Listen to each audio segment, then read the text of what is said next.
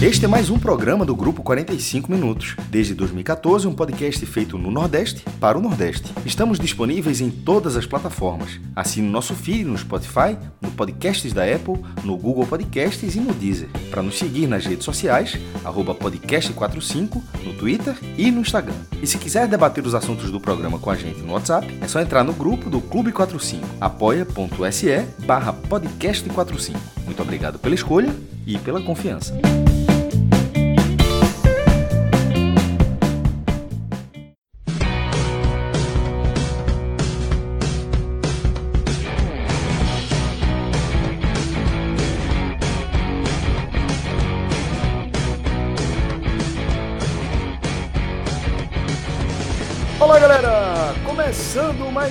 Telecast. Eu sou Celso Shigami, estou aqui com Tiago Minhoca, com JP Pereira e com Rodrigo Carvalho para a gente analisar a derrota do Fortaleza para o São Paulo. 3 a 2 para a equipe tricolor de São Paulo, né? Tricolor do Morumbi. Confronto válido pela 21 rodada da Série A do Campeonato Brasileiro. Pelo lado do Fortaleza, a partida marcou a estreia de Marcelo Chamusca no comando do tricolor do PC, tá? É, a gente vai analisar tudo o que aconteceu dentro de campo. Mais uma vez, um jogo bastante movimentado, bem aberto entre Fortaleza e São Paulo, jogo com muitos gols. E é óbvio que a gente vai é, resgatar aqui uma série de questões relacionadas à equipe do Fortaleza, não só relativas ao jogo, né, com troca de comando e tudo, mas também como isso impacta a caminhada do time na Série A do Campeonato Brasileiro, tá? Antes de a gente começar a falar dessa, desse jogo especificamente, queria convidar os nossos ouvintes aqui a conhecerem o nosso novo programa, o Hoje Tem Bet, velho. A gente resgatou o nosso consagrado Hoje Tem, só que com a cara nova, né? A gente deu uma roupagem nova para Hoje Tem. É, a gente não analisa uma partida específica nesse programa, mas um conjunto de jogos. E além da nossa perspectiva, que vocês já conhecem, né, a nossa pegada, o nosso estilo de análise, a gente também traz nesse programa um olhar de quem acompanha de perto o mundo do mercado das apostas. Estou falando do nosso estimado Pedro Pato, velho. O cara é uma máquina aí para fazer é, projeções, para dar palpites, para formular aí é, combinações e múltiplas que podem deixar a sua conta totalmente no green, velho. A turma das apostas sabe do que é que eu tô falando aí, como é importante, como vale você ter um tipster, você ter um expert em, em, em apostas aí para para colocar uma luz nas suas projeções, tá? Nos seus próprios palpites. E a gente somando essas visões, o programa está ficando bem interessante. Então fica esse convite para você aí. O programa a gente grava de segunda a sexta-feira, né? Focando nos jogos do dia seguinte. O programa da sexta a gente foca é, normalmente nos jogos do fim de semana. Vale a pena você dar uma conferida aí, beleza?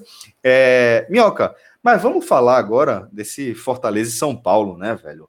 Fortaleza 2, São Paulo 3, um jogo bastante movimentado, um jogo bem aberto, como a gente é, tem observado nos últimos encontros aí entre essas duas equipes. É, e eu queria que você trouxesse a sua análise inicial, tá? É, para esse Fortaleza 2, São Paulo 3, na estreia de Marcelo Chamusca à frente do tricolor do PC. Fala Celso, JP, Rodrigo, todo mundo está acompanhando esse telecast, né, de mais uma derrota do Fortaleza, né, quarta derrota seguida, situação bem delicada agora do Fortaleza, e claro, a gente vai abordar outros assuntos, até para a gente separar bem o que foi o jogo, a gente vai começar com o jogo, e mais à frente a gente vai debater mais uma vez a questão da arbitragem, até porque a torcida do Fortaleza, parte dela, digamos assim, tanto que rendeu áudios homéricos lá no nosso Clube 45. Pois é, é parte... ficou braba lá, rapaz. tem, tem a galera que ficou mais exaltada e, e, esses áudios mais cornetas assim sempre rendem, sobrou até para mim, por incrível que pareça. Mas a gente vai debater, a gente vai debater isso mais à frente. Uh, o jogo, cara, era um jogo que eu considerava bem complicado para o Fortaleza. Primeiro porque é, o São Paulo de hoje é uma equipe, assim, e aí eu vou falar até a contragosto, é uma equipe difícil de vencer. Porque eu considero o São Paulo uma equipe frágil, muito frágil, muito frágil. Então, assim, para quem acompanhou o duelo das quartas de final, o jogo de ida contra o Flamengo, nem consegue entender como é que o São Paulo não perdeu aquele jogo. Aliás, nem consegue entender como é que o São Paulo venceu o Flamengo no jogo de quarta-feira. Então, assim, São Paulo de vez em quando consegue proezas com esse time, né, com, com essa formação que passa longe de um time assim seguro. E deu para ver nesse jogo contra o Fortaleza, que por vezes o Fortaleza poderia ter ficado à frente do placar, poderia ter conseguido, ponto, né? Mas assim, esse jogo ele era complicado porque, quer ou não, a gente tem que trazer o retrospecto do São Paulo nessa Série A. Só perdeu dois jogos, né? Perdeu para acho que foi perdeu para Vasco e perdeu para o Atlético Mineiro, né? Acho que foi para Vasco e Atlético Mineiro. E dessas duas derrotas, né? Uma delas, curiosamente, tem até é, a relação lá com a própria arbitragem, né? Que a gente estava abordando e vai abordar mais à frente, né? Em que o Gaciba reconheceu que houve uma marcação errada naquele jogo, o primeiro gol do Atlético Mineiro.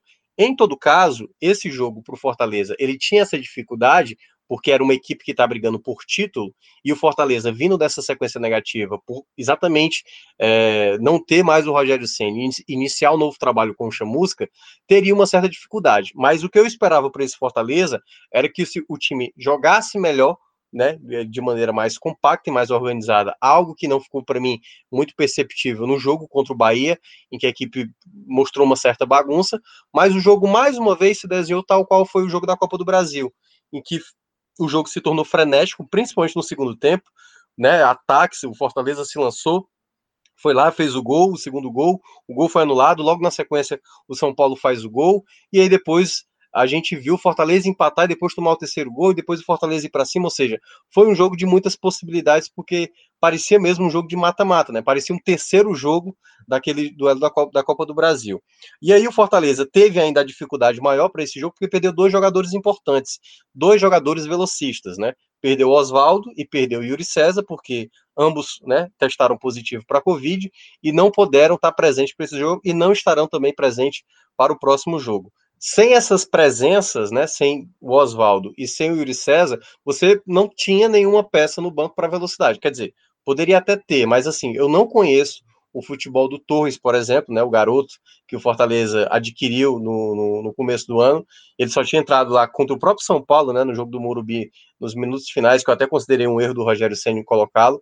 E, e aí você não tinha essas peças de velocidade. E você vê claramente que nas trocas que o, o Chamusca faz ali nos minutos finais, são jogadores com características diferentes. Ele botou, por exemplo, o, o próprio Ederson né, na partida, chegou também a, a, a colocar Gabriel Dias, né, já que o Tinga estava mais cansado, colocou Marlon para jogar ali na no, no, jogar mais aberto do lado direito e tal. Então, assim, Fortaleza não teve como imprimir uma velocidade no que se necessitava. Só que a, a melhor arma que o Fortaleza poderia utilizar contra esse São Paulo, que para mim me parece ser um defeito gravíssimo do São Paulo, é a bola longa. A transição defensiva do São Paulo é uma bagunça e na jogada, né, a jogada do segundo gol do Fortaleza que foi anulado, você vê claramente o quão é caótica a defesa do São Paulo, né? Porque é um gol que o David faz de muita luta, mas a defesa do São Paulo batendo cabeça, é o Volpe batendo com o Daniel Alves, o Daniel Alves impedindo o Volpe de sair, é uma bagunça e o David aproveitou,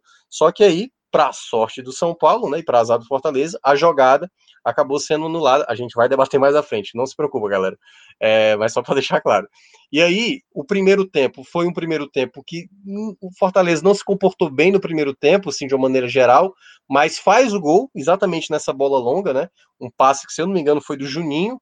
O Juninho faz o lançamento, ou foi o outro jogador, e o David, na força e na velocidade, ele ganha ali na disputa da defesa de São Paulo, bate, o Volpe toca nela e a bola entra, e ali naquele momento, aí é, é complicado a gente sempre falar de, de lances sem tentar não falar da, da, arbitragem. Mas tem ali uma possível condição de impedimento dele pela imagem da, da, da TV que a gente estava acompanhando, parecia bem à frente, mas depois de um longo tempo, eu acho que levou uns 3, 4 minutos para a checagem, é, considerar que houve gol né, do Fortaleza. Enfim, assim, não é um lance que dá clareza. Assim, a, a, o que dá a entender da jogada é que foi é, um lance impedido. Mas foi dado o gol, o torcedor do Fortaleza, e aí eu acho que nesse primeiro lance, curiosamente, eu acho que o torcedor do Fortaleza ele já tá assim um pouco mais habituado, tipo, deu gol, eu só vou comemorar quando o juiz disser, pode bater o centro. Porque assim, né, são vários jogos que o Fortaleza tem feito gol e aí o gol acaba sendo cancelado. Então, é, eu entendo um pouco da raiva da torcida do Fortaleza também por conta disso, porque os gols acabam sendo anulados de maneira recorrente. Voltando para o jogo, uh, teve ali, no momento do gol, Fortaleza se defendendo, e aí bolas perigosas que foram passando ali no campo defensivo, mas o São Paulo sem dar assim, um trabalho muito grande para o Felipe Alves. Só que aí vê uma falta do Jackson na entrada da área, uma falta em que eu acho que o Felipe Alves armou a barreira para uma batida do Daniel Alves, na minha avaliação, porque a falta batida pelo Sara de perna esquerda, ela nem foi tão bem batida assim. A barreira eu acho que estava mal formada ali, que ela passa com muita tranquilidade, ela não é tão alta, ela não vai no ângulo, ela simplesmente passa pela barreira, nem é tão alta assim, e né, o Felipe Alves acho que até imaginava que a bola poderia ir para fora. Ele dá meio que uma recuada de braço e a bola acaba entrando, e aí tem o empate do São Paulo. Quando a gente vai para o segundo tempo, não teve trocas pelo lado do Fortaleza, ele manteve a estrutura, o chamusca, deu para ver, e aí eu acho que o JP pode até falar mais sobre, sobre essas, é, esse primeiro jogo do chamusca, o, é, o time, quando teve 1 a 0 chegou a trabalhar um pouco na defesa, mas não como o Fortaleza utilizava. Mas, por exemplo, a marcação continuava ali embaixo, Fortaleza com o Rogério Senna. É muito importante destacar isso. Muita gente pode achar que com o Chamusca, até porque tem muita é, crítica, assim, de alguns com o Chamusca, com essa chegada do Chamusca, exatamente é, porque é o cara que joga mais retraído. O Fortaleza fosse, do Sen... se, se, não fosse Guardiola ou Klopp, a turma do, do Fortaleza não, é. ia chiar. Mas é, é, importante destacar porque o, o, o time do, do Rogério Senni, não estou lembrado que foi colocou lá no, no Clube 45 um mapinha de calor da retomada de bola, né? Quando você recupera a bola. E a do Fortaleza é toda no campo defensivo. Com o Rogério Senni já era assim. Então Fortaleza não tem, é o time que tem menos recuperação de bola no campo do adversário. Então a característica que o Fortaleza estava imprimindo nessa Série A era de um time de linha mais baixa, diferentemente de anos anteriores. Tanto que o time via se destacando defensivamente, por isso que tomava poucos gols, porque o time estava muito bem encaixado. As grandes vitórias que conseguiu, por exemplo, foi usando um sistema dobrando lateral, colocando o Ronald na esquerda. Foi assim que viu aquela grande vitória contra o Atlético Mineiro, contra o próprio Palmeiras, os jogos contra o São Paulo, apesar de ter saído muitos gols. Então, assim, a estrutura não é que modificou tanto, mas a gente pode começar a ver uma diferença. A saída de bola, ela estava acontecendo, mas o Felipe Alves um pouco menos participativo, embora ainda participativo. Então, assim, algumas jogadas a gente começa a ver uma certa diferença, mas ao longo dos jogos é que a gente vai começar a ver uma adaptação já com o Chamusca. Então, assim, não acho que já dá para dizer que já houve um dedo do Chamusca diretamente, claro, o JP vai dar a versão dele, ele pode ter reparado uma coisa que eu não reparei, mas eu não senti muita diferença. Mas, claro, Fortaleza foi um time mais precavido, e eu acho que até era natural, e eu já esperava isso até mesmo se tivesse o Rogério Senna, que sempre quando falava de São Paulo, falava com essa precaução também, e aí a gente viu no segundo tempo um jogo mais aberto, né? A gente viu Uh, por exemplo, o, São, o, Fortaleza fazer o segundo gol mais uma vez numa jogada de contra-ataque, o, São Paulo perdendo a bola na frente, a disputa de bola do Bergson, né, que foi exatamente o lance que foi considerado como falta, e aí o David ali aproveitando a bobeira de São Paulo para fazer o 2 a 1 O gol é anulado e logo na sequência sai o gol de São Paulo, um cochilo da defesa, o Paulão ali deu uma bobeada, né? O Luciano que tinha acabado de entrar, ele faz ali ele toma a frente ali da jogada e faz o gol numa metida de bola ali em diagonal. E ali, naquele momento, né, o time acabou de, de fazer um gol e teve o gol anulado. E logo na sequência toma o gol dentro de casa, o gol da virada. É, aliás, não, não foi, é, aliás, foi o gol da virada, né? Que o Fortaleza tinha saído na frente. Mais uma vez um gol da virada, como tinha sido contra o Atlético Paranaense, que também foi uma virada. Então deixava o Fortaleza numa situação mais difícil porque era o São Paulo do outro lado, era uma, uma equipe com mais qualidade, você teria que sair mais para o jogo e você geraria espaço. Fortaleza consegue, né, exatamente com as trocas que o Chamusca fez, eu até destaquei isso na rádio, é, que ele não tinha velocistas e a alternativa era tentar fazer a bola mais longa, era buscar o Elton Paulista, era tentar fazer uma jogada para cavar uma falta, e foi exatamente o que aconteceu. Bastou eu ter falado isso, minutos depois acontece uma falta, o Wellington Paulista sofre a falta, e aí exatamente o Juninho bate a falta, o Paulão cabeceia, o Volpe dá o rebote, e aí o, o próprio Wellington Paulista faz ali o gol do empate. Naquele momento, acho até que o empate estava é, sendo muito valioso para o Fortaleza, porque dado o contexto né, do que foi o jogo, da situação, o adversário que estava enfrentando, claro que a sequência era muito negativa, é, pelo menos na minha avaliação, eu não, eu não estava exigindo desse Fortaleza de hoje uma vitória diante do São Paulo. Acho que a vitória ela seria muito valiosa, mas pontuar hoje era muito importante para exatamente não emendar uma sequência de, de derrotas maior e aí isso abalar um pouco a confiança da equipe. Fortaleza, depois do empate, acaba cochilando, uma saída de bola errada ali com o Carlinhos Não estou lembrado do outro jogador, o JP pode até me lembrar qual foi o jogador que também se atrapalhou ali na saída de bola, mas foi uma jogada pelo lado esquerdo, né? É, e aí, na saída de bola errada, exatamente, gerou uma brecha. O Paulão teve que fazer ali o, né, a marcação mais alta, gerou um espaço, o Juninho entra na área para tentar fechar, e aí gera um buraco para o Luciano receber a bola e fazer ali um chutaço no ângulo sem chance para o Felipe Alves. Ou seja, uma falha coletiva, e é muito importante, a gente volta a repetir o que a gente falou lá no duelo contra o Fluminense, no duelo contra o Atlético Paranaense. Eu não falei aqui do duelo contra o Bahia, até porque eu perdi parte do primeiro tempo, mas é muito importante que o torcedor entenda. O time vem cometendo falhas defensivas. Fortaleza já está numa sequência de jogos tomando gol com frequência, que a gente não percebia nos jogos anteriores. E olha que eu já tinha falado que o Fortaleza, até mesmo em alguns jogos que não tinha tomado gol, apresentava falhas defensivas. E eu, eu lembro lá daquele jogo contra o Curitiba, que foi aquele 0 a 0 que o Fortaleza jogou muito bem o primeiro tempo e no segundo tempo ficou muito próximo de uma derrota. Então, assim, é muito importante o torcedor entender que o time não está jogando bem e que determinados erros de arbitragem, que a gente vai, vai abordar mais à frente, não pode ser a justificativa principal para determinadas derrotas. Pode ser uma parte né, do, de uma possível derrota, de você justificar por conta de uma possível derrota. Mas o time vem se apresentando mal e vem tendo carências no seu elenco. Fortaleza aí terá pouco tempo para tentar ainda fechar com novos atletas para fortalecer o seu elenco. JP Pereira, velho, é, acho que tem bastante coisa aí para você analisar a partir da sua perspectiva aí, da sua expertise. Então vou deixar você à vontade, tá? É, se você quiser começar falando do jogo em si, de como se deu, né? Esse Fortaleza 2, São Paulo 3, fica à vontade. Mas se você também quiser é, começar respondendo Minhoca sobre é, a participação de Chamusca na proposta de jogo do Fortaleza hoje, em como o Fortaleza se portou, fica à vontade também, tá bom? Fala Celção, Minhoca, Rodrigo nos trabalhos e todos os ouvintes. É, é um telecast daqueles pesados, né? A gente estava até pouco antes aqui da gravação debatendo lá no clube sobre um sábado ruim para os nordestinos, né? Derrota do esporte, derrota do Ceará. E aí, quem está ouvindo aqui, torcedor do Fortaleza, está comemorando a, a, derrota do Ceará, mas para o Nordeste em geral, né? Já que a gente representa essa bandeira.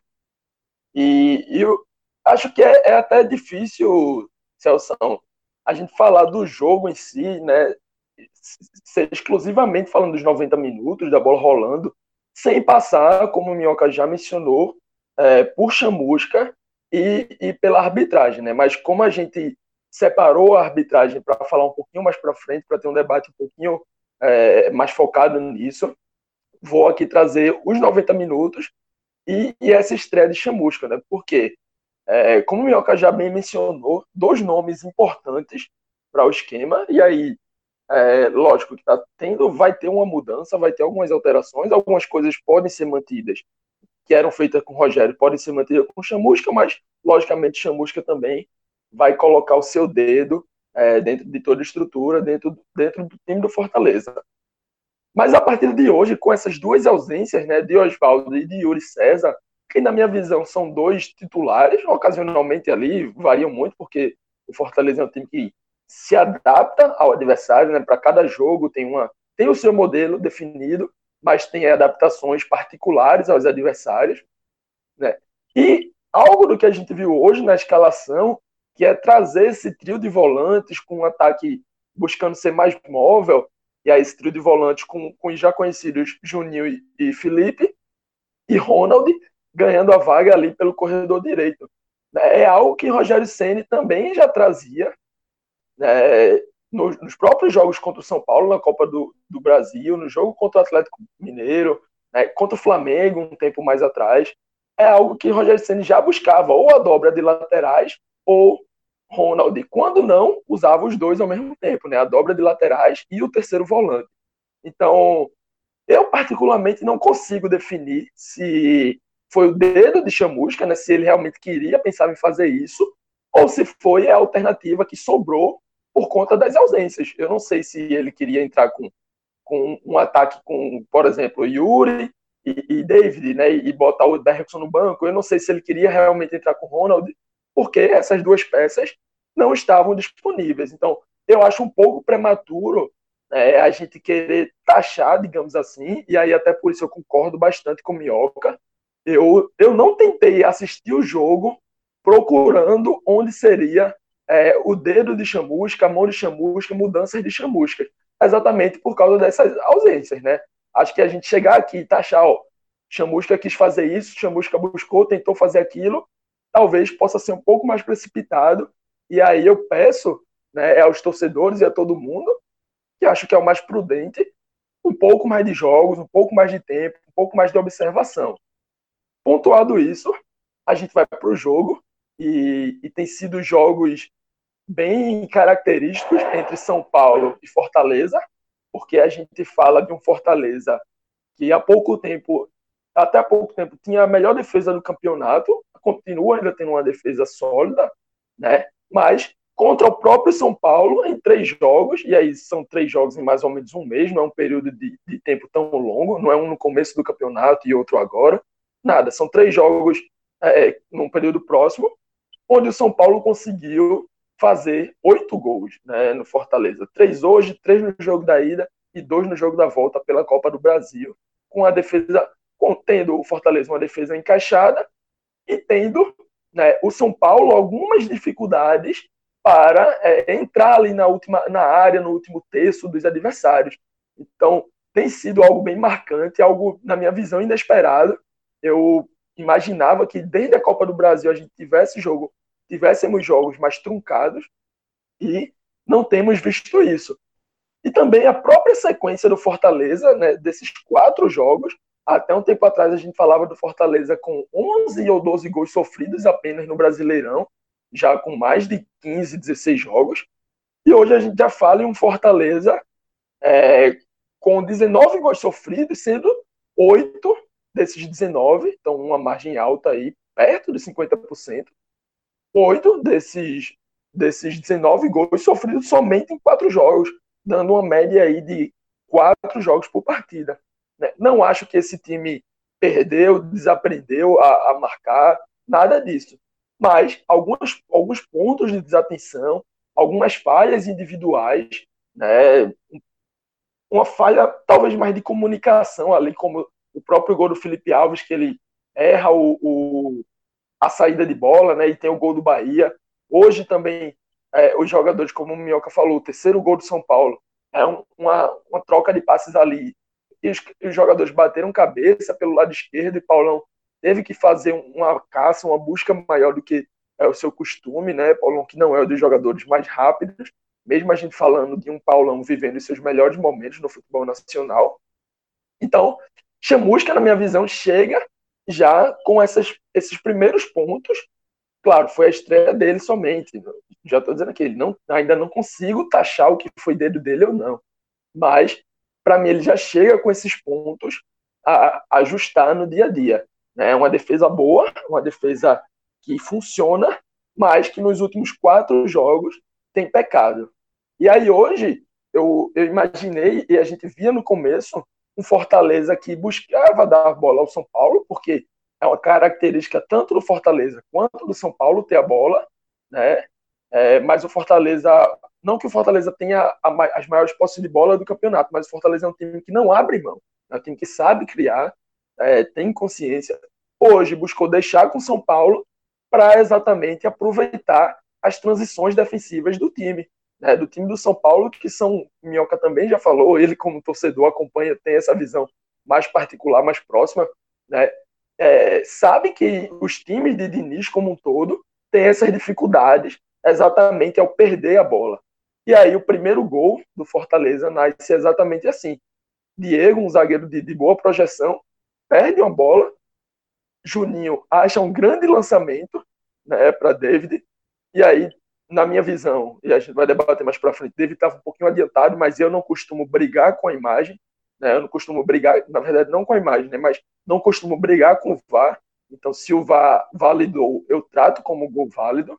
Né, minha visão de fora, pela televisão, pela câmera, para mim estava impedido, mas eu não costumo brigar com essa marcação do, do equipamento, né, com a tecnologia. Então, Fortaleza abre 1 a 0, colocando mais ainda em prática. Se, se você tem a ideia de ter a bola, de não ter a bola, e, a, e abusar nos erros do, do adversário, e você consegue abrir o placar, consegue sair na frente dessa forma, é esperado que o time tenha ainda mais conforto. E não foi isso que pareceu. A partir do 1 a 0 a partir do momento que o São Paulo já passou a ter mais a bola do que já vinha tendo, começou a chegar, começou a criar chances, né, começou a, a circular ali a área, não criou nenhuma chance tão clara, nenhuma chance cara a cara com o goleiro, nada disso, mas encontrou numa falta ali de Gabriel Sara, e Minhoca já falou, é, não foi uma falta daquelas indefensáveis, das, daquelas que você olha assim e diz que nenhum goleiro no mundo defenderia, mas é, uma falha na colocação ali da barreira, né? Para mim ele não era, não acreditou que um canhoto fosse cobrar, é aquela falta típica para um destro, e, e, Daniel Alves estava colocado ali, ele que é o cobrador da equipe. Então, acho que foi um pouco dessa inocência de achar assim, ó, essa falta tá boa para um destro, tá, Daniel Alves está colocado, então vai ser ele mesmo, vou colocar a barreira avisando isso, quando na verdade o São Paulo enxergando essa barreira mal colocada, mal posicionada, foi o Gabriel Sara para a cobrança, tirou da barreira e fez um a um já perto dos 40 minutos. Então, o jogo vai para o intervalo, né, volta, e nessa volta o Fortaleza mais uma vez consegue fazer igual fez no primeiro tempo. Dá a bola ao São Paulo, consegue recuperar ali já próximo do meio-campo, se pela segunda vez um erro do, do zagueiro Diego, uma recuperação de, de, de Bergson, ele lança David mais uma vez, né, tem toda ali a troca de passe na área, David devolve para Bergson, que finaliza no rebote, sobra para David, e ele, o goleiro bate cabeça com o Daniel, David faz o 2 a 1 mas é anulado. Né? E, e, na minha visão também acho que esse gol foi bem anulado. Então, Fortaleza passou a ficar um pouco inquieto. Acho que esse segundo gol, né, o Fortaleza tinha um jogo ali, o segundo tempo tinha voltado bem, tinha voltado tranquilo. O São Paulo fez algumas substituições para colocar o time para cima, né, buscando essa vitória e tal. Logicamente, por se considerar um time maior, por jogar pela vitória para buscar a ponta da tabela ali. Né, coloca em campo Luciano, coloca em campo Reinaldo, lateral também de muito apoio. E é exatamente Luciano que entra, né, e dois minutos depois da sua entrada, consegue fazer o 2 a 1 E aí, mais uma vez, eu volto para o ponto lá, né, de, quando o São Paulo faz o 2 a 1 nesse jogo bem frenético, bem laicar, bem laicar é, Chamusca talvez nesse momento estivesse querendo acionar um dos velocistas, né? É, como por exemplo o Yuri, como por exemplo o próprio é, Oswaldo, Fragapane, que também nessa na semana passada ainda estava no elenco, mas Rogério Senna acabou abrindo mão dele, ele voltou para a Argentina, né? E não tinha essa opção. E aí acabou tendo que trocar Bergson por é, Wellington Paulista, então é um 9, um cara mais de área, um cara com essa presença maior, de não tanta velocidade, por outro, e também tira é, Ronald, que é um volante que estava atuando pelo lado direito, e coloca, acaba colocando outro volante, porque exatamente não tinha essa, essa opção de velocidade, essa opção de busca, né, essa opção de drible de um contra um. Mas, mesmo assim, consegue o empate, consegue o 2 a 2 com, com a falta, e mais uma vez Juninho mostrando a sua importância. Né, ele que no primeiro gol deu uma bela assistência, aquela assistência que, que busca as costas, que busca o espaço para David. Nesse, nesse segundo gol, na bola parada, ele faz um cruzamento impecável na cabeça de Paulão. Paulão dá aquela testada, Volpe faz a, a defesa, e aí no, no, rebote da defesa de Volpe, mais uma vez, é, o Wellington Paulista empata a partida. E eu confesso que nesse momento eu esperava que o jogo fosse terminar assim, com esse 2 a 2 Eu acho que não, não imaginei que o São Paulo teria mais forças para buscar e que o Fortaleza teria um pouco mais de atenção para segurar esse placar, porque eu considero um placar, esse placar de 2 a 2 contra um dos líderes do campeonato. Considero um placar bom, justo. Lógico que você em casa sempre busca a vitória, mas é um placar que está ali dentro do esperado. E aí, numa, num bate-cabeça, né, numa falha, mais uma vez, de comunicação, uma falha de percepção no lance, o Fortaleza acaba entregando uma bola para o São Paulo. É, e o São Paulo, Luciano, acerta um chutaço, chutaço muito bonito na entrada ali da área, entrando na meia-lua, e faz o 3 a 2 E aí, nesse final, é exatamente não tinha muito mais o que fazer. O Fortaleza não tinha tanta força. O banco é, tinha Ederson e Mariano Vasquez, que para mim são dois jogadores que agregam. Não são dois jogadores que têm esse costume de, de mudar partidas, por mais que sejam jogadores que agreguem ao elenco, né? E aí realmente faltou essa força ao Fortaleza e, e o jogo se arrastou até o final ali com oito de acréscimo, né? Até acabar com esse placar mesmo de 3 a 2 para o São Paulo, uma derrota um pouco amarga, porque o time ficou, flertou, ficou muito perto de pontuar e infelizmente não consegue. E amarga essa sequência de quatro derrotas e oito gols sofridos nessas partidas. Bom, é, a gente vai seguir aqui com os destaques da partida, mas antes vou só lembrar aqui para o torcedor do Fortaleza, tá? Tá rolando uma Black Friday, velho, antecipada já lá no nosso parceiro, n10esportes.com.br. Você vai encontrar lá é, coleção completa do Fortaleza, tá? E inclusive com condições especiais. O próprio N10 já está oferecendo alguns produtos com desconto, tá? Desconto lá da casa do N10, já de forma antecipada, mas é, a pedido do, a, aqui do nosso lado da parceria, né? Ele falou, ó, vamos dar uma antecipada aí para o nosso ouvinte. Então, é, além dos descontos do N10, você também vai ter os nossos 10% de desconto, tá? No, com o nosso código podcast45. Então, velho, fica uma, uma condição bem interessante para você. E a gente lembra que no N10 você tem é, frete grátis para todo o Brasil para compras a partir de 150 reais. Então é uma condição bem bacana aí para você que está querendo é, ampliar a sua coleção da, de camisas do seu clube do coração. Beleza? É, dá um pulinho lá, n10esportes.com.br. Agora, vamos com os destaques da partida e é, acho que a gente não tem nem tanto a acrescentar é, sobre a leitura para esse jogo aqui a partir dos destaques dessa vez, né, Minhoca? É, é até mais complicado a gente destacar porque o jogo ele, ele não, não saltou a, uma atuação muito aos olhos e não teve uma, uma atuação desastrosa. Eu acho que o Fortaleza todo teve muita entrega, por exemplo, então não dá para dizer que nenhum jogador foi relapso, talvez ali relapso no momento específico, né? Assim, a gente vai abordar basicamente assim de, de, de momentos pontuais, mas a intensidade do jogo foi foi intenso. O Fortaleza acho que fez o melhor que, que tinha que fazer, mas também cochilou. Então, assim, ao mesmo tempo que a gente tem as qualidades, a gente tem os defeitos meio que quase que anulando né, o bom jogo e ao mesmo tempo os defeitos sendo anulados por, por, também por momentos bons de alguns jogadores. Mas assim, o ponto mais positivo que eu achei, o David, a jogada do gol, né, a, do lance que ele, ele parte ali do meio de campo, isso mostra a confiança que ele tá, então até a maneira como ele protege, ele já vem fazendo esse tipo de jogada com mais recorrência e vem sim agora mostrando um jogador de mais relevância, né, claro que eu ainda acho que ele tecnicamente ele tem algumas limitações, mas ele vem sendo um jogador importante. A e adaptação parece... foi muito lenta, né? Mas aparentemente agora a gente começa a ver uma progressão, né?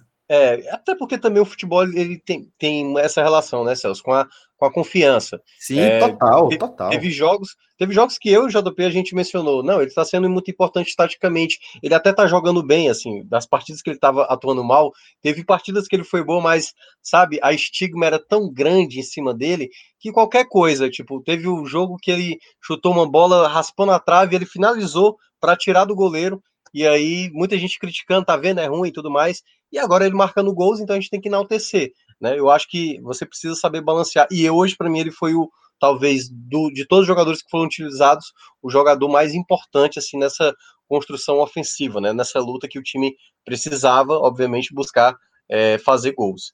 O Elton Paulista, a entrada dele, apesar de ter sido muito curta, foi importante, porque o jogo ali com 2 a 1 um, parecia um jogo que o Fortaleza não ia ter condições de buscar, embora esse Fortaleza a gente nunca pode dizer que o jogo está perdido, né? Tantas vezes já foi buscar o improvável, incluindo contra o próprio São Paulo no jogo da volta pela Copa do Brasil, que estava perdendo por 2 a 0 e foi buscar o 2 a 2 A entrada do Elton Paulista de cavar a falta, se posicionar ali na hora, e é um jogador que estava muito tempo sem atuar, e quando tinha, quando tinha entrado naquele jogo contra o Curitiba não foi bem, então o gol dele foi importante, e aquele gol estava sendo aquele gol da, sabe assim, tipo, caramba, a gente vai conquistar esse ponto.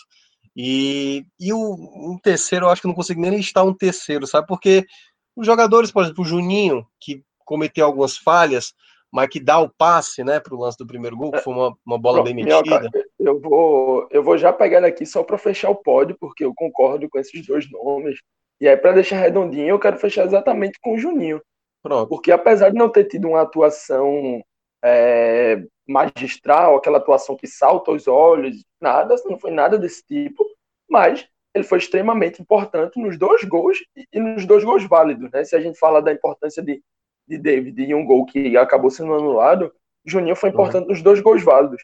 O primeiro, ele dá essa assistência, né, para o David, e o segundo, ele é quem cobra a falta na cabeça, na testa de Paulão, para no é. rebote é, o Elton Paulista aproveitar. Então, eu é. fecho, concordo com esses dois nomes que você citou e menciono o Juninho aqui para fechar o terceiro. Pronto, exatamente. O meu pódio é esse, mas aí só para destacar, assim, o Juninho ele cobrou uma falta horrível, né? E ele foi bater uma falta que foi nossa senhora, bateu muito mal.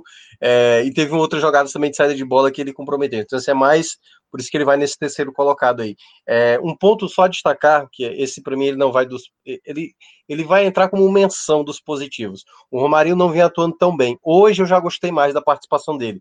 Foi um jogador mais importante. E quase ele faz o gol da virada. Teve um momento, tava 2 a 2 que o Romarinho teve uma jogada pelo lado direito, que ele tentou, ele chegou com a marcação em cima, ele tentou tocar ali de letra e a bola, ele acabou não acertando a bola, a bola acabou passando.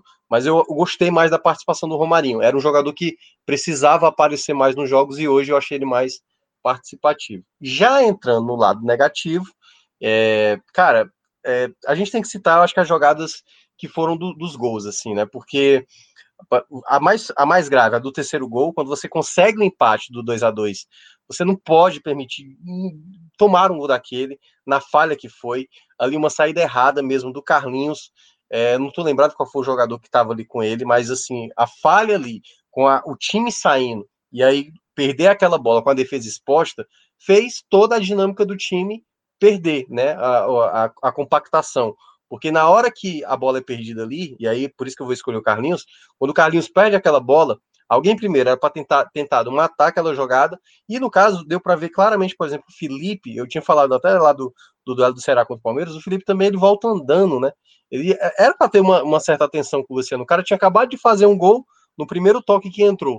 E aí, na brecha que deram ali para ele, é, eu achei achei que foi uma falha ali coletiva geral, né? Tanto da perda de bola como também de não é, ter atenção com um jogador que é um centroavante que entrou, entrou muito bem de São Paulo, né? Desde quando chegou do Grêmio, vem sendo importante.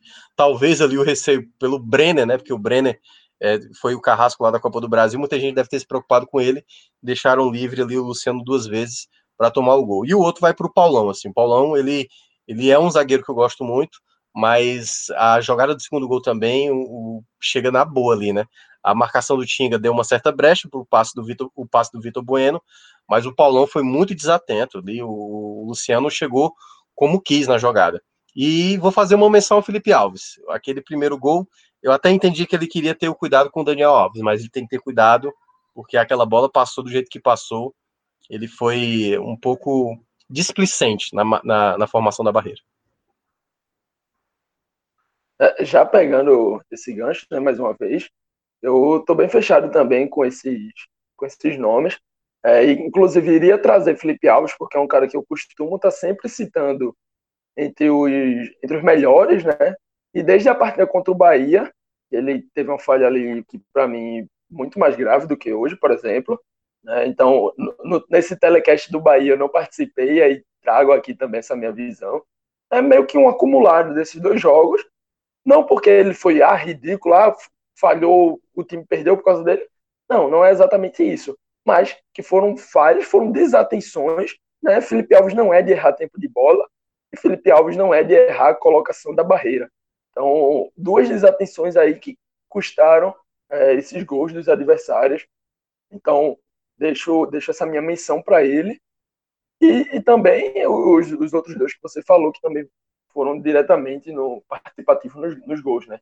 Carlinhos no, no terceiro, e sobretudo Paulão, que também, mais uma vez, é um cara que está em grande fase, em grande momento, é, em algum momento, acho que ainda é, na minha visão, o melhor zagueiro do, do Nordeste, como geral.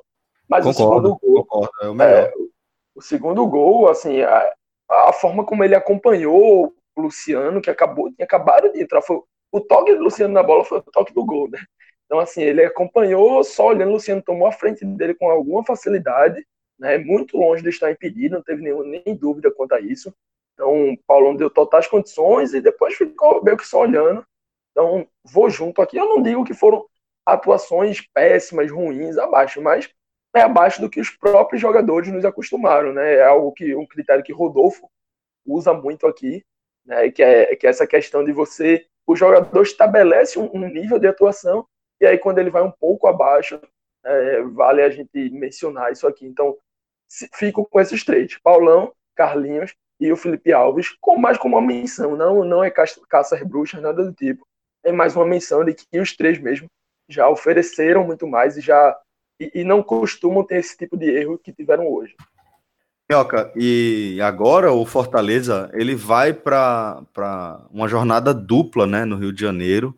Tem o, o jogo com o Vasco adiado aí para o Fortaleza finalmente ficar aí é, com, com todas as partidas disputadas, né? E depois pega o Botafogo já pela 22 segunda rodada, né? É, exatamente. Agora é, são dois duelos diretos, né? Ah, como eu, eu, até falava antes mesmo, e até mesmo até tirando, é, não, obviamente, desmerecendo o que o Fortaleza seria capaz. Acho que Fortaleza, aquela derrota para o Fluminense, aquela atuação contra o Fluminense, ela foi muito danosa ao Fortaleza. Eu sempre considerei que essa sequência que viria para o Fortaleza, de enfrentar o Atlético Paranaense fora, de enfrentar a Bahia fora, de, de, enfrentar o São Paulo e Vasco e Botafogo, esses cinco jogos, que vai ser agora somado com o Goiás, né? Porque o jogo do Goiás, que seria no final de semana, foi para o meio de semana. Então, essa sequência de jogos sem intervalo de descanso e ainda tendo a, a troca de comando, né? Deixou até mais difícil essa situação. Mas serão dois jogos em que o Fortaleza não pode mais, não pode mais, é, acima de tudo, tentar justificar é, certas coisas, sabe? Uh, quando o time, o time toma o terceiro gol, por mais que tenha acontecido um erro de arbitragem grosseiro durante o jogo, você é, você precisa entender que, acima de tudo, você não pode tomar o gol que tomou o terceiro gol, entendeu? Então, é, a gente nunca pode analisar o futebol de maneira excludente. Se houve um erro de arbitragem, então foi por esse motivo que aconteceu a derrota, e aí é bom até pontuar quando é o momento do erro de arbitragem, por que, que isso acontece e tudo mais. Então é muito importante entender isso. O gol que o Fortaleza toma, o, a, a, os gols que tomou diante do Atlético Paranaense, um, pelo menos um dos gols, uh, foram falhas do Fortaleza, entendeu? Então, assim, foi um mau futebol diante do Fluminense que ocasionou naquela derrota. Foi um, um, segundo tempo ruim contra o Atlético Paranaense que fez o time acabar sendo derrotado, apesar do erro de arbitragem que eu também considero. Então, assim, é uma soma de coisas que o Fortaleza vem tendo problemas, mas ele precisa minimizar isso. Apresentando um bom futebol, o Fortaleza tem possibilidades de sair dessa situação, mesmo tendo os erros de arbitragem, que é muito danoso, certo?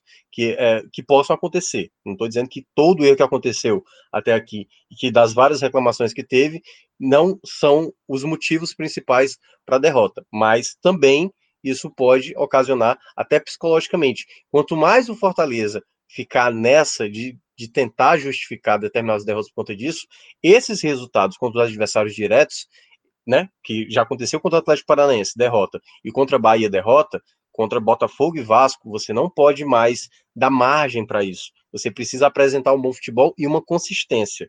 E aí é, é complicado, né? Porque assim, o trabalho do Chamusca é agora. Então, determinadas escolhas que o Chamusca vai. Eu falo isso para todo treinador, para a gente que acompanha é, de maneira regular qualquer clube, né? O esporte, o Vitória, o Bahia, o Ceará, o Santa Cruz, o Náutico quando há uma troca de comando, é habitual nosso, do torcedor também, a gente falar assim, mas por que, que ele escolheu esse jogador? Não fazia sentido algum. Todo mundo sabe que ele não sabia, ele não estava convivendo. Ele pode até saber essa informação antecipadamente, mas é mais difícil para um treinador que está chegando até saber a sistemática, qual o cara mais ideal para aquele momento. Então, assim, eu considero que esses próximos dois jogos serão bem complicados para o Fortaleza, mas o Fortaleza tem que tentar o máximo pelo menos somar uns quatro pontos, assim, para ser algo bom, para ser algo bom. Três pontos acho até razoável, certo? Uma derrota e um empate. Mas, assim, o ideal seria fazer quatro pontos para evitar que pelo menos o Botafogo ou Vasco consiga vencer, né? A gente aqui não está falando sobre o, o esporte, mas a derrota do esporte, por exemplo, para o Vasco foi muito danosa. Foi danosa para o Nordeste na prática, né? Porque trouxe mais uma equipe. Então, assim, tem que ter muita atenção, porque essas equipes, as duas cariocas, são concorrentes diretos, e esses dois jogos fora de casa, as duas, obviamente, tentarão, claro, vencer para sair da situação onde estão. E é, eu estou bem de acordo aí com o Minhoca, né, sobre essa. Eu acho que dá, Minhoca, para a gente colocar nesse contexto até três jogos, né? Dá para a gente já puxar o do Goiás também, já que vai ser no meio de semana, então o Fortaleza aí vai para um final de semana, quarta, final de semana e quarta, né? Com de hoje quatro jogos. E se o time vem numa maré ruim, né? Logicamente, quatro derrotas seguidas a gente tem que tratar como uma maré ruim. Não que esse time implodiu, não que virou crise, nada disso, mas vem numa sequência ruim. Tem três jogos que, assim, eu considero ideais para o time voltar a pontuar e voltar a voltar a pontuar é o principal, né? Tem que sair disso, tem que voltar a caminhar no campeonato. Mas até porque, pontuar... JP, é, enquanto isso não acontecer, enquanto o time não voltar a, a pontuar, a gente vai começar, a, por exemplo, é, a gente citou aqui dois jogadores é, que a gente dificilmente cita entre os destaques negativos, né? Diego Alves e, e, Paulão são dois é, expoentes né, desse time do Fortaleza, e até referência assim em relação ao, ao, momento do futebol do Nordeste. E quando a gente vê as falhas que eles cometeram, são falhas de atenção. Né? São falhas, não é falha de, de é, é eficiência técnico, técnica. Não é um erro técnico, exatamente. É um erro de atenção. Você, por um instante ali, você é, é, não pensou no que você devia estar pensando ali em relação ao jogo, qual a sua função naquele lance, e aí é, é onde acontece a falha. Aí a gente precisa entender é, que, que isso pode ser só alguma coisa de jogo, realmente é uma coisa pontual ali, acabou, e o próximo jogo não tem mais nada, ou pode ser algo residual algo que é, a gente já vai ver é, como, como reflexo, não apenas dos resultados ruins dentro de campo, mas também é, do, do, da saída de Rogério Ceni e de como ela é crítica, né, para esse momento só. da história do Fortaleza, né? É, e só para explanar essa, esse erro de atenção, eu, tipo, eu nem interrompi na hora, na hora que você mas Celso também teve um erro de atenção. Você chamou, por exemplo, Felipe Alves de Diego Alves. Isso é um erro de atenção. então, Rodrigo, mantém, mantém. Mantém, mantém, exatamente. Velho, Não, assim, é, para é quem, pra quem me conhece, sabe como eu troco o nome assim com a maior facilidade, velho. Mas isso, mas, mas é exatamente Mas é isso, isso. Celso. Perfeito. Só, só finalizando, o Fortaleza vai para três jogos e dá para voltar a pontuar e dá para voltar a ter boas atuações. Não é nenhum absurdo o Fortaleza voltar desses três jogos com seis, sete pontos. É até o esperado, digamos. É, eu acho o Fortaleza muito, mesmo com a troca de treinador, mesmo com o momento abaixo, né, o, o, o, Vasco voltando a ganhar no dia de hoje, dessa gravação, acho o Fortaleza muito mais time, muito mais preparado. Então, tá no momento, né? Chamusca tem que entender esse momento, fazer ali o que é mais propício exatamente para pontuar, né? Sem tentar fazer revolução, ter a recuperação dos jogadores, lógico é o Covid, a gente não controla, né? Mas é, cuidar também para que não tenha novos casos e ele ter a força máxima possível, né? Daqui para o Goiás, se já contar com a volta dos jogadores, para conseguir pelo menos aí seis pontos e voltar a ter boas atuações. Bom, é, agora vamos cumprir a promessa, né? A gente passou o programa inteiro dizendo que a gente eventualmente ia falar da arbitragem.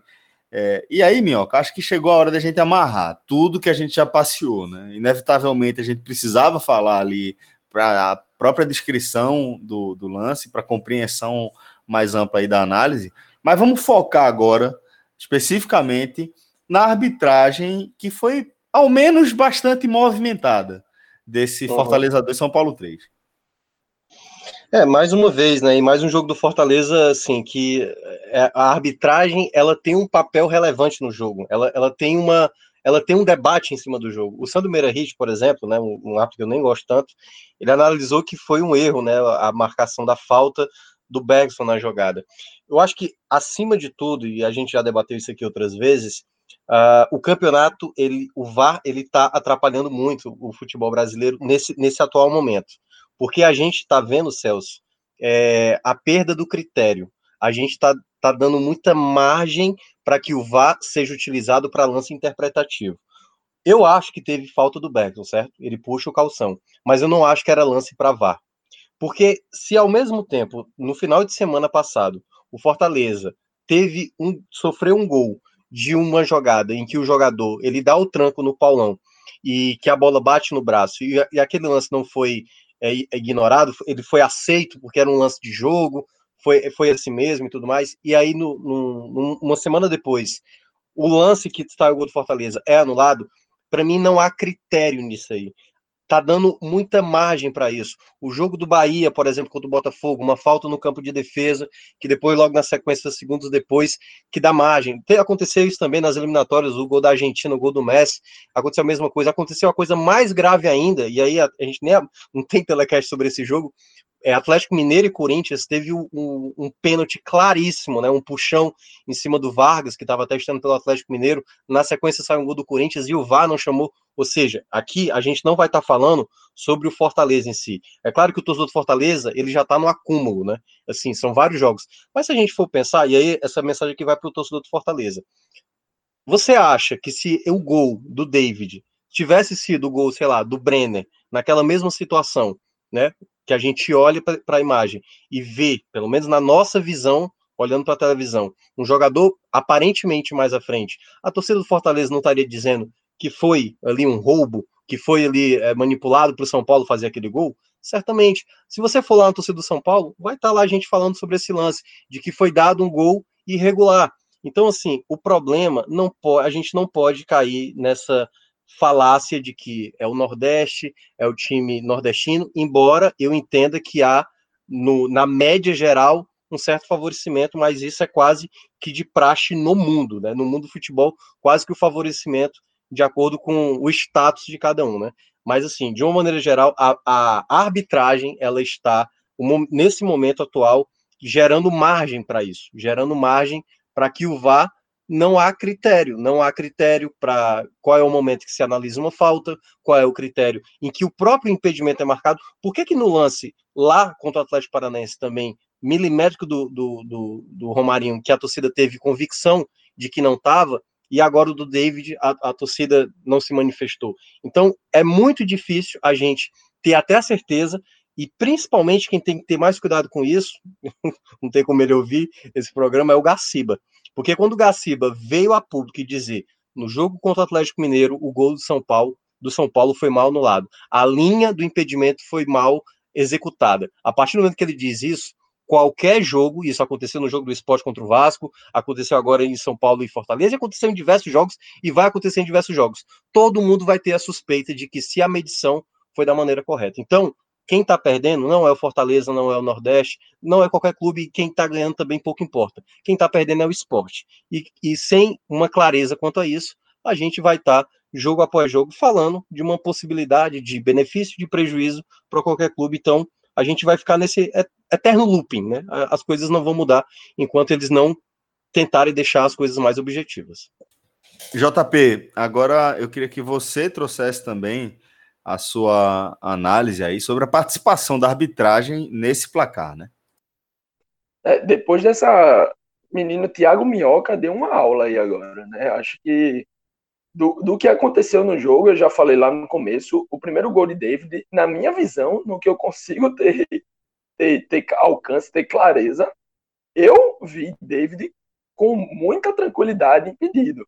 Né? Foi aquele gol que foi gol, levantou a bandeira, foi pro VAR. Quando eu vi a primeira imagem, eu disse, tá muito impedido. Levantei, fui pegar um copo d'água, né, fui ali na cozinha, voltei. Quando voltei, ainda estava revendo e gol validado. Então, fiquei meio sem entender, mas eu não costumo brigar em lances objetivos, né, eu não costumo brigar com a tecnologia. Então, se o juiz validou, aceitei, apesar desse erro que Minhoca já mencionou, né, contra o próprio São Paulo, é, eu acho que para mim foi algo, foi um erro é, esporádico, né, desses lances mais objetivos. E aí a gente vem para lance, os lances mais subjetivos. Eu tenho uma visão um tanto quanto radical com relação à mão né, no futebol, porque eu acho que qualquer regra tem que ser objetiva. Qualquer regra. Você tem que buscar ela que ela seja o máximo objetiva e o mínimo de subjetividade. E a regra de mão né, é 100% subjetiva. Porque um árbitro tem uma visão, outro árbitro tem outra, um diz que, que teve intenção, outro diz que estava afastado. Enfim, é 100% subjetivo porque cada um tem uma visão em um lance diferente. E aí, é, o gol, o segundo gol do São Paulo, né, tem esse toque, uma bola disputada pelo alto, e quando cai, cai batendo no braço do jogador de São Paulo, não lembro exatamente quem estava ali no meio campo que disputou. Acho que era o na Bueno, sequência, bueno. Isso, Vitor Bueno, exato. E na sequência, é. acaba saindo o gol do São Paulo. Então, esse, assim como o primeiro lance, eu achei que ia ser anulado o gol do David, esse foi a mesma coisa. Eu olhei a primeira imagem, disse anulado, levantei ali, fui buscar um copo d'água e quando voltei, estava o gol sendo validado. É, acho que esse lance de mão, é, é para mim, na minha visão, foi o único que fugiu aí da, do que o do, do que o, o, o, torcedor de Fortaleza poderia questionar reclamar, ou, né? poder, é, ou poderia reclamar algo do tipo. Mas, como o Minhoca já falou, não dá para viver exatamente sempre com essa síndrome de perseguição. Apesar do erro de do suposto erro na minha visão, né, da não anulação do gol, é, Paulão, se tivesse tido um, um, uma reação melhor no lance, acompanhar o Luciano melhor, não teria acontecido o gol, né? Então, não dá também para a gente sempre ignorar, né? Eu tento sempre falar do dentro do campo. Para mim, eu não gosto realmente de falar de arbitragem, porque eu meio que aceito que erros vão acontecer, seja para Fortaleza, seja para o Bahia, seja contra o Fortaleza, seja contra o Bahia, contra o Sport, enfim. Contra todos os times do campeonato, eventualmente vão acontecer. E aí, é, cabe um pouquinho, às vezes, a gente também olhar para o próprio time, né, para a própria atuação, entender outros motivos, ao invés de arrumar, é, de buscar arrumar muletas. Porque se a gente arruma muleta hoje, é, amanhã, na, na terceira vez que não tiver muleta, a gente, o time vai perder, o time vai estar tá jogando mal e a gente não vai entender muito bem, porque antes a gente estava ocupando Falei, meu. Deixa, deixa eu só abrir um parêntese, exatamente desse ponto que você está dizendo. Uh, eu, eu, eu, acabei nem citando na, na hora da minha fala. É, por exemplo, o, o, gol do Atlético Paranaense, né? Quando eu disse assim, nem sempre o erro de arbitragem ele justifica uma derrota, mas assim, um erro de arbitragem no último lance do jogo, a gente pode até fazer associação. No caso lá, se, né, assim, você pode até considerar que o, aquele lance que poderia ter sido marcado a falta, né, uma jogada irregular, aquele lance que foi validado, né, acabou gerando o gol que confirmou a vitória, já que faltavam poucos minutos e dificilmente o placar mudaria. E, e só um ponto a, a mais para isso, para a gente também não se estender, até porque vai se tornar aqui quase um, um, um, né, um pó de raiz. É, acima de tudo, a gente está vendo. É, sabe o que acontece, Celso? É aquela coisa: tem regras. Eu, eu tinha colocado isso semana passada. Teve um gol, acho que, do, do, do que aconteceu contra o Flamengo. Eu falei assim, caramba, e agora pode gol com a ajuda de mão. Aí vieram com uma regra. Oh, mas a CBF, cara, tá uma bagunça. Então, quando tiver a bagunça, a gente vai estar tá vendo exatamente isso. E vai ter sempre alguém justificando, entendeu? Nem eu acho que os comentários de arbitragem estão conseguindo ter alinhamento na hora dessa avaliação. Pois é, é, a impressão é que o, o, futebol ficou rápido demais, intenso demais, para que as regras é, mais antigas, né, mais conservadoras é, do esporte acompanhassem, né? E aí, com, quando a tecnologia avançou também, aí, meu amigo, aí ficou complicado. E a gente está vivendo esse momento aí. Vamos ver o que é que vai dar daqui para frente. É, galera, obrigado demais pela participação. Foi um programa bastante amplo, né? Onde a gente pôde abordar vários aspectos é, desse, desse resultado aí é, entre Fortaleza e São Paulo, né? Para além do que acontece dentro de campo. Obrigado demais pela companhia. Valeu, Minhoca, valeu, JP, valeu, Rodrigão. Forte abraço a todos e até a próxima, galera. Tchau, tchau.